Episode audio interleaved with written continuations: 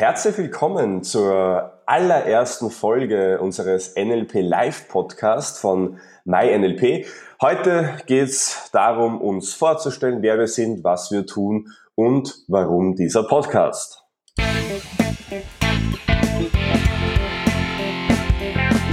NLP Live, der Podcast für Frame Changer und Zukunftsbilder.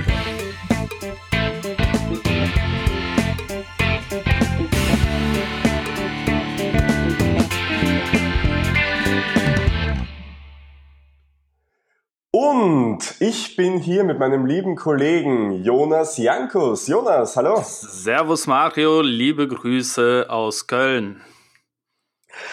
Aufregend, oder Jonas? Die erste Folge des NLP Live Podcasts. Ja, ein bisschen weniger als, als ich erwartet hätte. Ich glaube, dafür bin ich mir schon zu sicher, dass es gut wird. Ich hoffe, das rächt sich nicht. ja, wir haben ja schon ein bisschen Erfahrung in dem, in dem Gebiet des Podcasts machen und im NLP. Also wie gesagt, ähm, sollte dann alles gut gehen, hoffentlich. Ja, NLP Live haben wir uns deshalb überlegt, bevor wir uns dann natürlich auch selbst vorstellen, was wir so machen, weil NLP ja doch ein Thema ist, das die Meinungen spaltet. Ich sage mal so, die einen lieben es, die anderen hassen es, Fast alle wissen nicht, was es ist.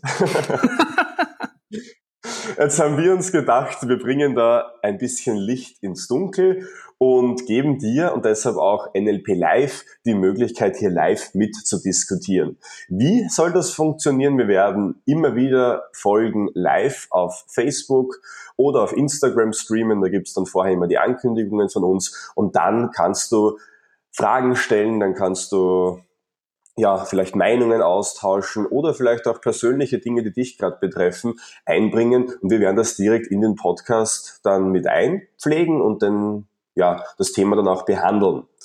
Ähm, dazwischen gibt's immer wieder aufgezeichnete Folgen von uns, einfach aufgrund der Tatsache, dass wir natürlich kontinuierlich auch streamen wollen und wir beide natürlich relativ viele Termine auch haben und dementsprechend halt natürlich nicht immer die Zeit haben, jede Woche konstant live zu gehen.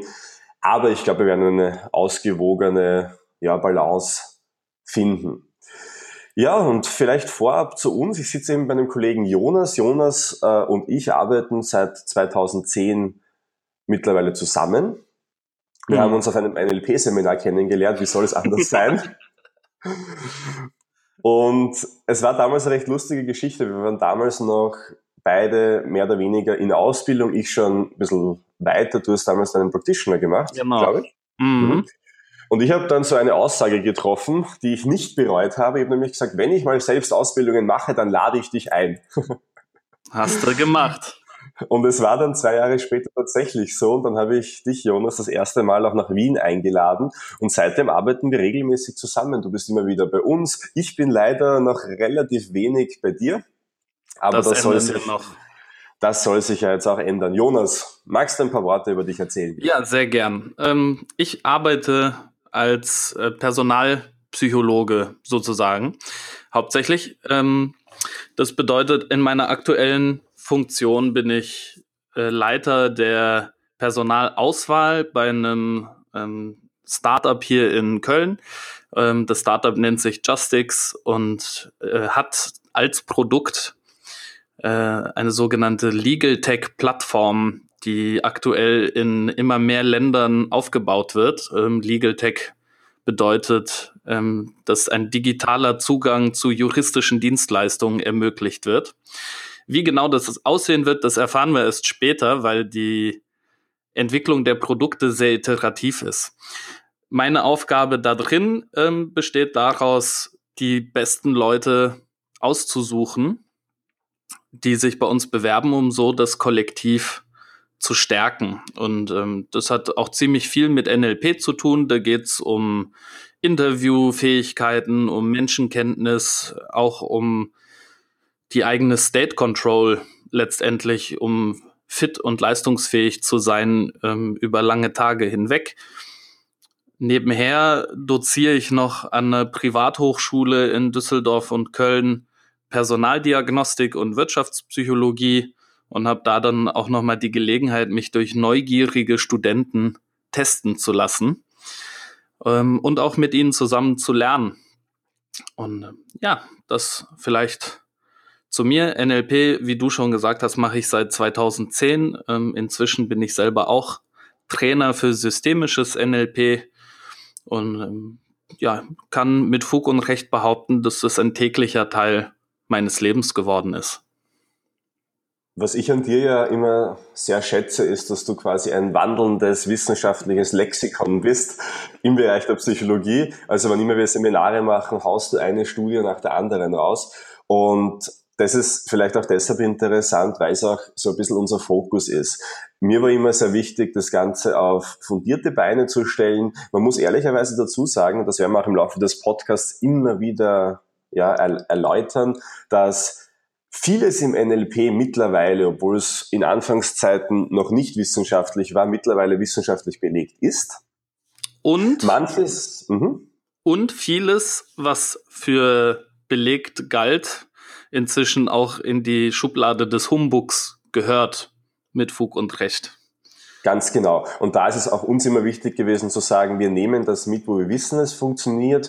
Dinge, die man ja, beweisen kann, nachweisen kann oder auch einfach für jeden subjektiv funktionieren. Und andere Dinge, wo wir wissen, das stimmt einfach nicht mehr, ist einfach nicht mehr aktuell, die auch einfach wegzulassen. Genau. Und ja, aus dem Grund haben wir uns da sehr, sehr stark auch in diesem Bereich fokussiert. Vielleicht zu mir auch ein paar Worte. Also ich habe ursprünglich Management studiert an der WU Wien, habe dann auch noch Wirtschaftspsychologie drangehängt. Also auch ich habe diesen Wissen, wissenschaftlichen Anspruch und auch wissenschaftlichen Background an die ganze Sache heran. Studiere mittlerweile Psychotherapie, habe einige Coaching-Ausbildungen gemacht. Ich mache schon ein bisschen länger als du, Jonas, NLP, nämlich seit 2000 ich weiß es gar nicht, sechs oder sieben, also mhm. schon sehr, sehr, sehr, sehr lange mittlerweile. Und habe eben im Jahr 2012 dann das Institut MyNLP gegründet. Und wir sind ja jetzt ein sehr cooles, spannendes Team, interdisziplinär aus Ärzten, Psychologen, wie gesagt, Psychotherapeuten entstehen jetzt gerade, die Ausbildung dauert auch relativ lange, Coaches.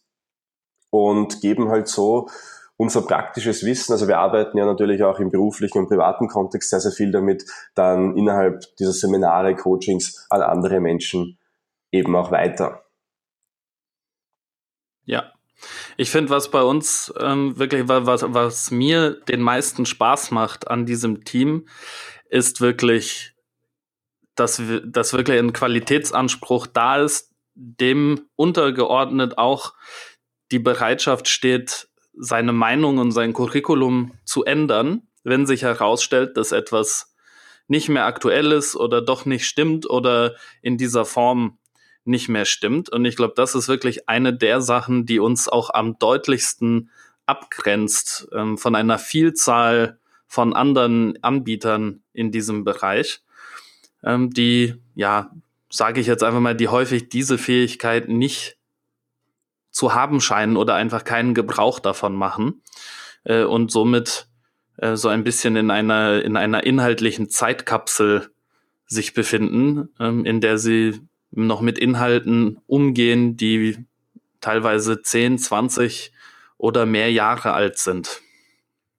Macht ja auch so ein bisschen dann dieses ja, das Thema oder die Intention des Podcasts auch aus, weil wir bewusst sagen, wir wollen andere Meinungen zulassen, wollen andere Meinungen auch in das Thema einfließen lassen und ja, stellen uns dem ganz gerne auch und diskutieren da auch gerne und reden gerne drüber, weil ich persönlich glaube, dass je mehr Sichtweisen zusammenkommen, desto befruchtender ist es für das ganze genau. Thema. Ja. Also wie gesagt, ein sehr offener Ansatz. Ich glaube, was uns auch noch sehr besonders und einzigartig macht, ist, dass wir einerseits unsere Seminare hauptsächlich in Kleingruppen abhalten. Das heißt, wir haben immer einen direkten Zugang. Ich glaube, wir stehen beide nicht so auf dieses Guru-Tum, wo dann quasi so der Messias auf der Bühne steht und, und Heil bringt. Und die zweite Sache ist, dass wir eben im Jahr 2016 es geschafft haben, den NLP-Gründer John Grinder nach Wien zu holen. Wir haben mit dem eine sehr enge Freundschaft und auch Partnerschaft. Mittlerweile kennen ihn jetzt auch schon seit einigen Jahren. Und es ist aber eine riesengroße Ehre für uns gewesen, mit dem, der es erfunden hat, auf einer Bühne zu stehen.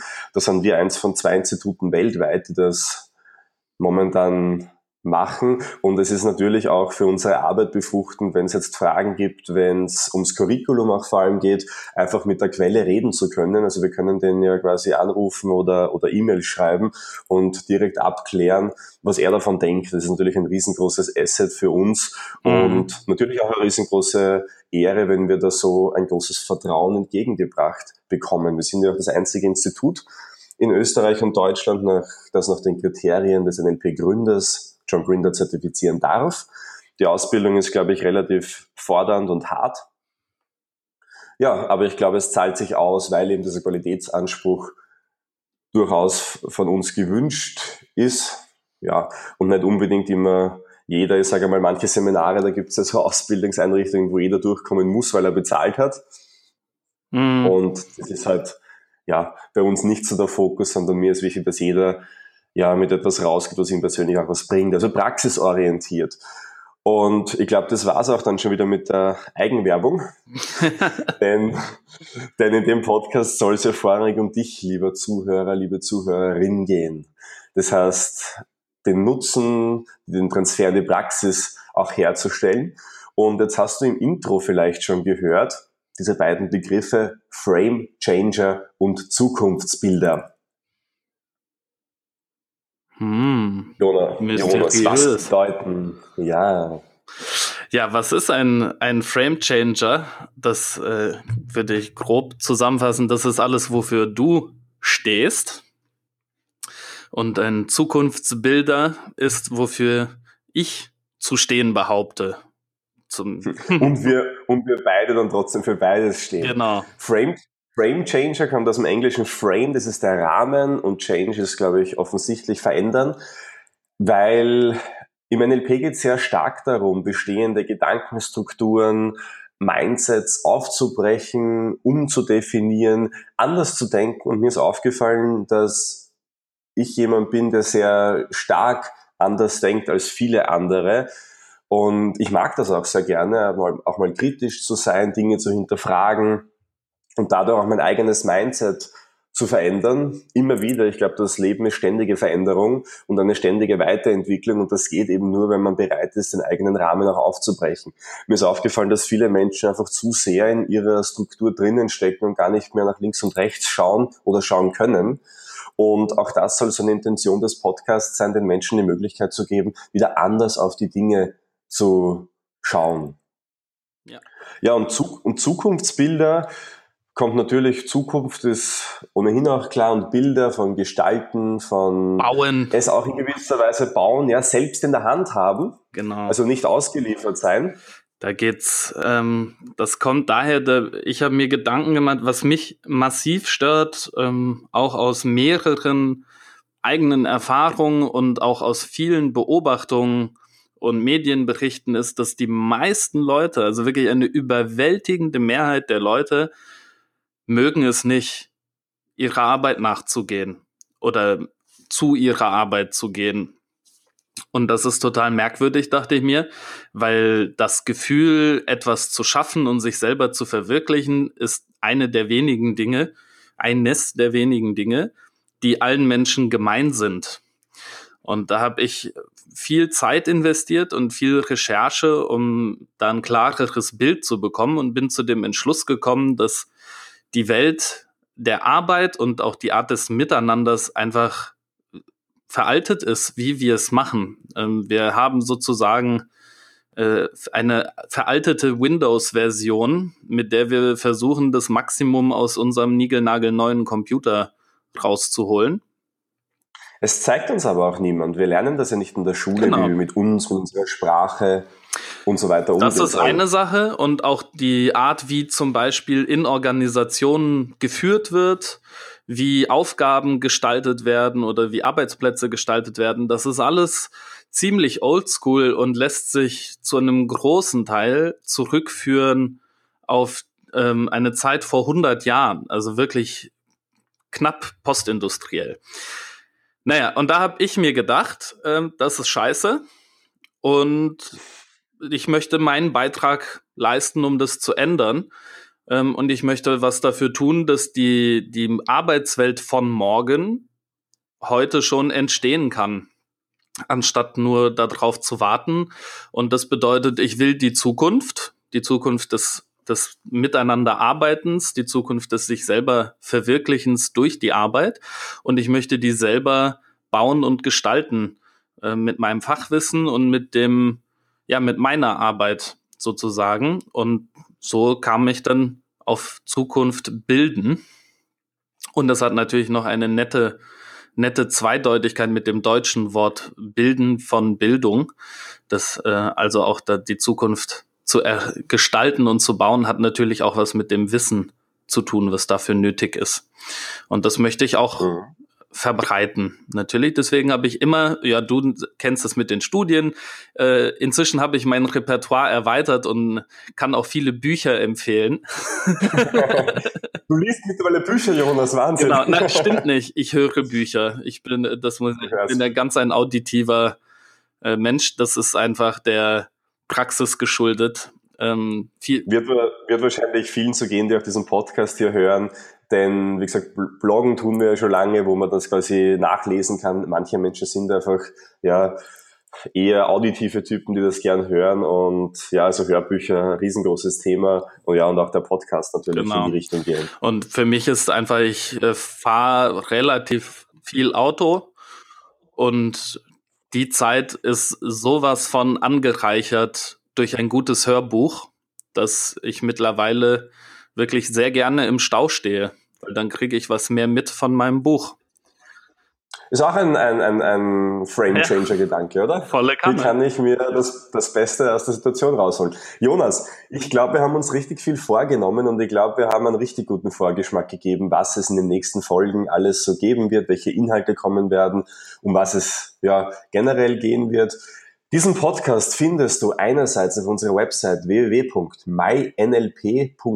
zusammengeschrieben oder auf unserer Facebook-Seite mynlp. Du kannst uns auch gerne ein E-Mail schreiben auf info.mynlp.at, wenn dich besondere Themen interessieren, die wir dann im Podcast mit einbauen sollen. Oder uns einfach so anschreiben, um uns deine Meinung zu sagen, Feedback zu geben. Wir sind da immer sehr dankbar und offen. Und ich würde sagen, Jonas, ja. machen wir uns doch an die Arbeit und starten wir mit unserem neuen Projekt NLP Live, der Podcast für Framechanger und Zukunftsbilder. Das klingt hervorragend. Let's do it. Jonas, vielen Dank für diese erste Folge. Wir hören uns in der ersten Folge mit Inhalt. Ciao. Ciao.